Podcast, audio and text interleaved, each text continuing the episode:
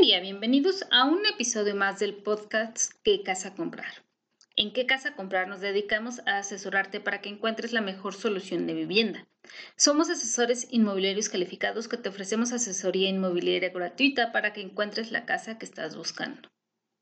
El día de hoy vamos a platicar sobre que tus puntos Infonavit no se ven afectados por la reforma en materia de subcontratación laboral con el objetivo de que las personas beneficiadas por la reforma en materia de subcontratación laboral no pierdan sus puntos para acceder a un crédito, el Instituto del Fondo Nacional de la Vivienda para los Trabajadores, Infonavit, estableció criterios especiales para que conserven el puntaje que tenían previo a la migración de empresa.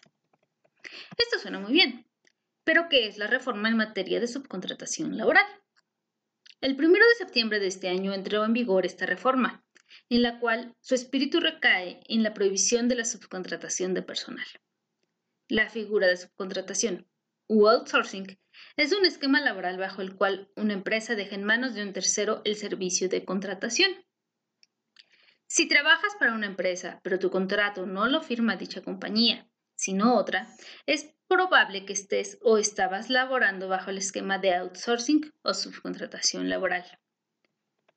Muchas empresas, en línea con el cumplimiento de la reforma en materia de subcontratación laboral, decidieron realizar las adecuaciones necesarias a sus nóminas para darlos de alta con un nuevo registro patronal, abandonando la figura de outsourcing.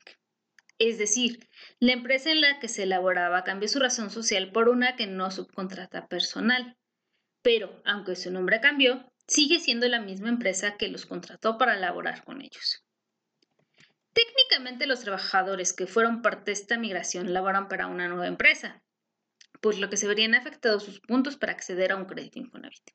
Sin embargo, el instituto estableció criterios especiales para que estas personas conserven el puntaje que tenían previo a la migración, siempre y cuando el número de registro patronal al que fueron adscritos esté asociado al grupo empresarial para el que trabajan.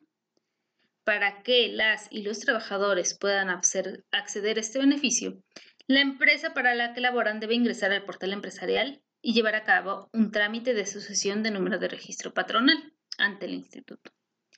En dicho proceso se detalla cuál era el número de registro patronal origen y cuál es el destino, con la intención de identificar aquellos movimientos derivados de la reforma. Todos estos cambios son en favor del trabajador, para que pueda conservar los beneficios de su tiempo de cotización en la empresa como outsourcing, pero con las ventajas que le ofrece la regularización de su empresa hacia la reforma en materia de subcontratación laboral. ¿En qué casa comprar buscamos que estés siempre informado? Esta información fue tomada del portal de Canadá de Vidalgo y del portal Infonavit.